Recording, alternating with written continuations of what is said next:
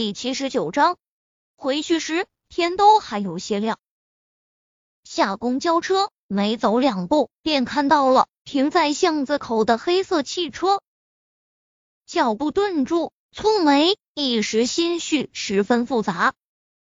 他从没想到，高傲无情如宁少臣，居然也会死缠乱打。中午他的话说的那么狠了，他居然还跑过来。这样的他，让他真是不知道如何应对。从他车旁走过，自动忽略吊车里的那个黑影。沈贝依朝着巷子里走去，推开门，在看到屋里被搬一空时，沈贝依有一瞬间的晃神，扶着墙壁，顿时有种无力感。你的东西，我让人搬到前面去了。清冷的声音透着淡淡的得意，自身后传来。沈贝依垂着头，没做任何反应。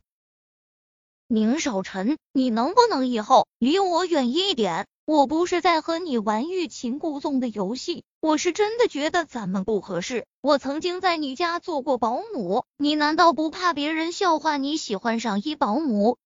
他也不知道自己是怎么了，突然的就满身的负能量。此时此刻，他忽然想找个普通的男人结婚得了。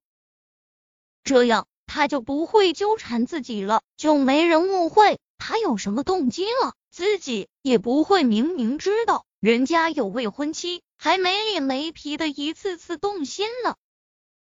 我倒是看看谁敢笑话！男人的磁性嗓音就在耳畔响起。沈贝依一怔，这才发现宁少臣不知道什么时候已经站在了他的身前。他深吸了口气，想出去，只是脚还没迈出去，手腕一紧，人就被拉了回去。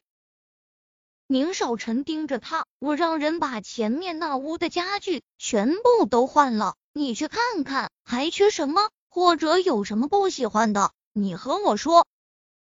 沈贝依冷声道：“宁少臣，我说过，我不要做你的小三或者情人，你放过我好不好？”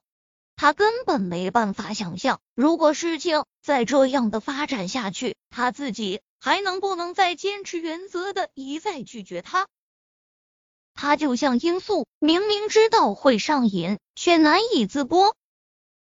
宁少臣胸口滞闷了下，目光落在他的脸上，那明显的不快乐让他心疼。他不由自主的伸手，想抚平他眉宇间的愁容。沈贝依嘴角一抿，挥开他的手。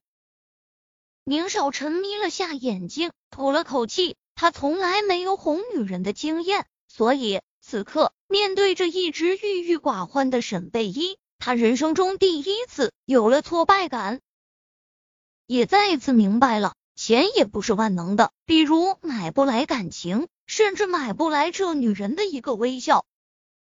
过完年。我会和他提出解除婚约，你就不怕别人说你忘恩负义？他故意对他，我会用其他方式弥补他。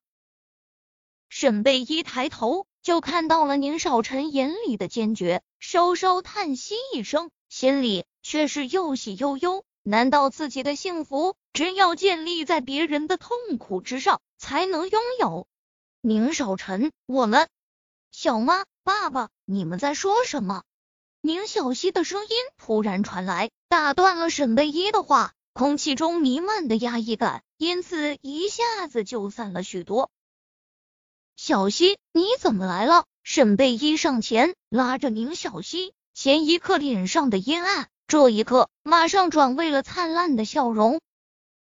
宁少臣视线落在他们之间，一时间。竟是对宁小溪生出了几分嫉妒。小妈，柳絮叔叔说，爸爸送了你一套大别墅，带我过来看看。宁少臣眉头蹙了下，柳絮则是抚额，他就知道不能告诉这臭小子